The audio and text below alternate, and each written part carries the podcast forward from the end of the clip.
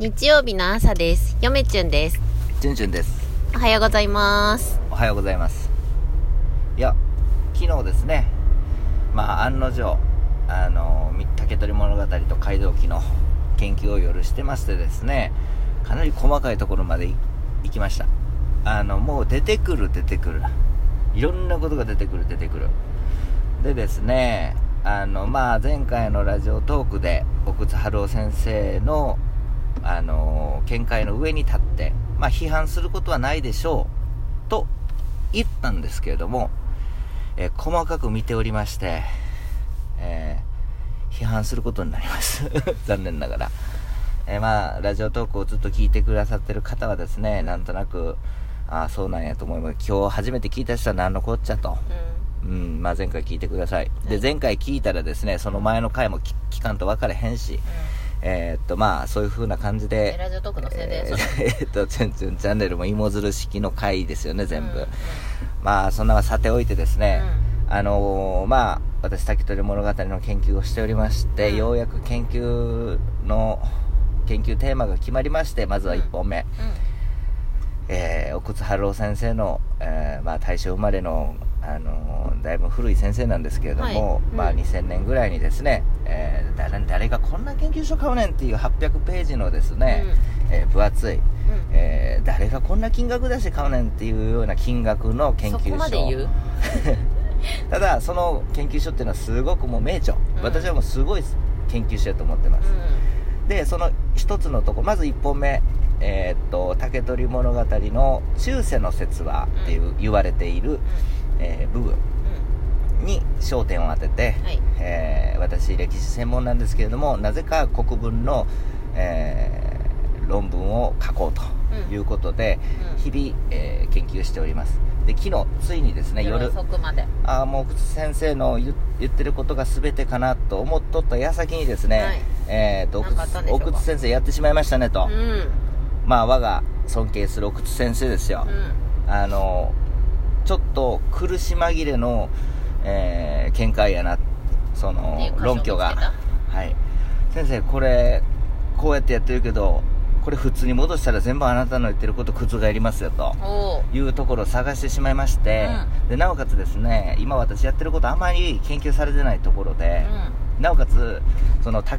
この私のやってることをやるとですね実は竹取物語本体の、実は奥津春夫先生が言う竹取物語はこうなんやって言ってることを正当化しようとしてるんですけれどもだからあのーだから街道記っていう中世の竹取物語のですね、うん。えー説話と言われてるものを研究しようとまずはうん。絶対そこにぶつぶち当たるんですよ、はいはい。で奥津春夫先生の説明は立派なもので、あ確かにそうなんそうそうそうと言ってるんですけどもその説明の仕方がうん。かなり無理やり感がありまして、やってしまいましたね先生と、ん。でもまあちょっと時間がなかったのかな。ちょっとそこまでその、言ってなかあの時間がなかったのかなっていう感はあるんですけれども、はかなり分厚いんでね、うん、まあ何言ってるかわからんと思いますけどでもまあそんな感じなんですよ。でそこを先生の代わりに細かく先生の言ってることを批判しながら、えーやるとですねあらびっくり。実は街道記にはあのまあ、まあ、街道記あこれまあ言っていいか。街道記のあの資料の成立年代と、実はその後にあの古今和歌集の中ですよね。古今和歌集の中がいっぱいあるんですよ、で実は街道記の内容と古今和歌集の注釈書は何十何冊かあるんですけれども、う全てなんかよく似てるんですよね、あのよく似てるんですけれどもあの普通の竹取物語の話とは違うと。だから系統的には街道記系統なんですよね、ただ奥津先生はですね街道記と古今和歌集中っていうのは通説では、まあ、街道記が一番最初やのに先生のう論拠というか根幹になる部分の説明は、えーわかる先生自身もわからないねとは言いつつもですね古今和歌集中を街道記が参考にか古今和歌集中を街道記が参考にしたんじゃないかなっていうあの話見解のあの論拠というかその説明の仕方なんですよね。すごく脆いですよね。ああの、まあ、確かに分からへんっちゃ分からへんですけど、通説に従って街道記を一番最初に持ってきて、で、古今和歌集中という形の話の流れで話すと、先生の考えてることが実は崩れてしまうんですよね。だからこそ先生は、そういった分からないっていう前提でひっくり返してしまって論を展開してるんですよね。すごくそれが苦し紛れで、うん。いやいや、と、チュンチュンは思うんですよ。うん。先生と。うん。そんなことしなくても先生が言いたいことが伝わるよ。いうことで先生のアプローチ先生を批判しながら先生が言いたかったことをあのチュンチュンの説明っていうか研究で、えー説明しようかな。っていう感じなんですよね、はい。そんな感じなんですよ。なのでえーっとなんていうんですか。まあ出てくる出てくる。いろんな問題点が出てくる。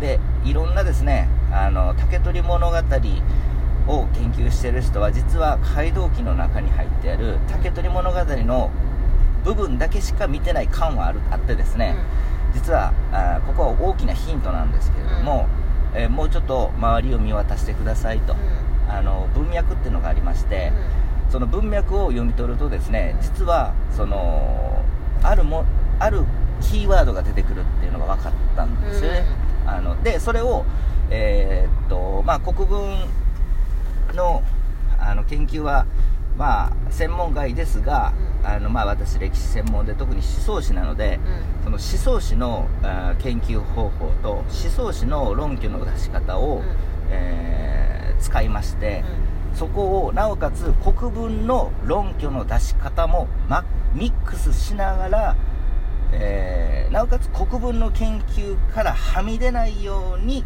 えー論文を書けると。昨日夜確信しましたね。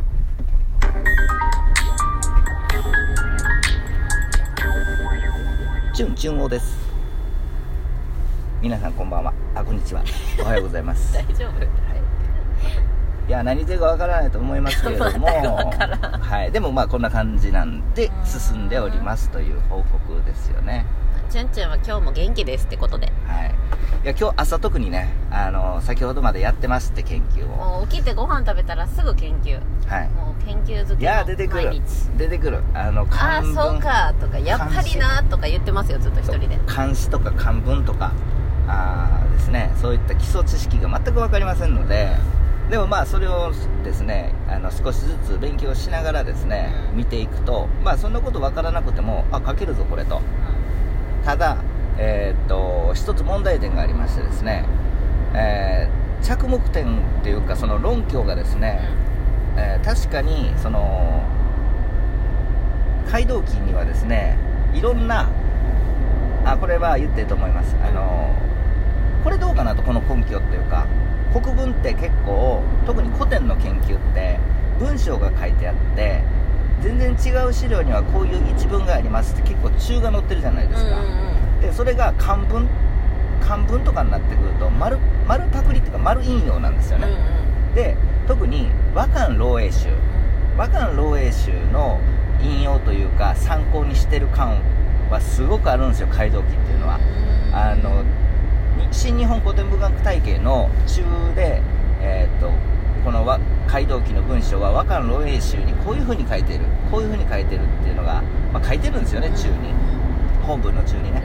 でそれね結構ね和漢漏洩集も肌身その街道記の作者はわからないんですけど今でも。和漢漏洩集の引用がすごい多いんですよ。で和漢漏洩集を多分ですねあのまあ紀行文でですので、まあ、旅をしてるような感じなんですよ。作者は。誰か知らんけど、えー多分和漢漏洩集はかなりこう肌身離さず持ってたんちゃうかなっていう思うぐらい和漢漏洩集からのその引用というかあの参考にしてるんですよ。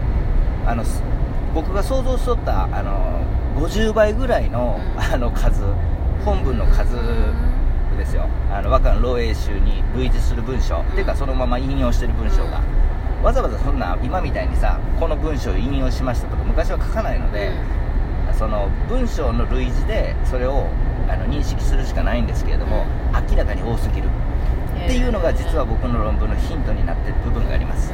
あとはえーっと新鮮思想ですね。うん。道教あー道教のですねその新鮮思想まあ仙人ですね。仙人の部分。とあとはウグイスの部分。これがキーワードになってますね。うん。うん。あの研究のなんていうんですか？そのヒントとしては。うん。もうその辺にしときな。うん？その辺にしときな。あそうか。喋りすぎるよね。喋りすぎるとちょっとあかんよ、まあ、何言ってるか分からへんと思うからいいけどね、うん。そうそうそう。なのでまあこんな感じです昨日ね一晩中 YouTube でウグイスの鳴き声を聞きながら やってましたよいちゃんちゃんやウグイスねいいですよね。かわいいよウグイなスが好きになりましたね、うん。まあ野鳥ですので、うん。そのなんか飼いたいなと思ってても野鳥ですのでね、うん。飼えないんです。飼育できないんですよ。はダメです。よはい。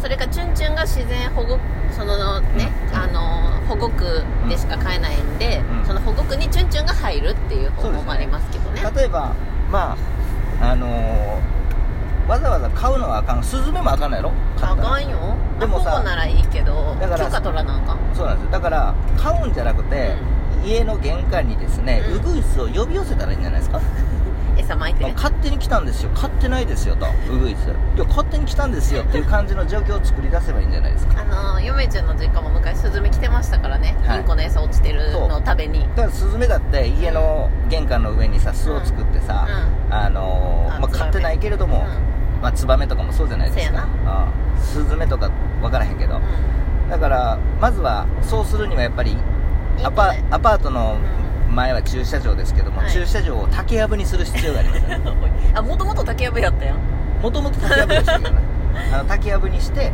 えーとウグイスを呼び寄せないといけない。ウグイスを呼び寄せる前にいっぱい虫が呼び寄せられてましたけどね。それは嫌です。では皆さんさよさよなら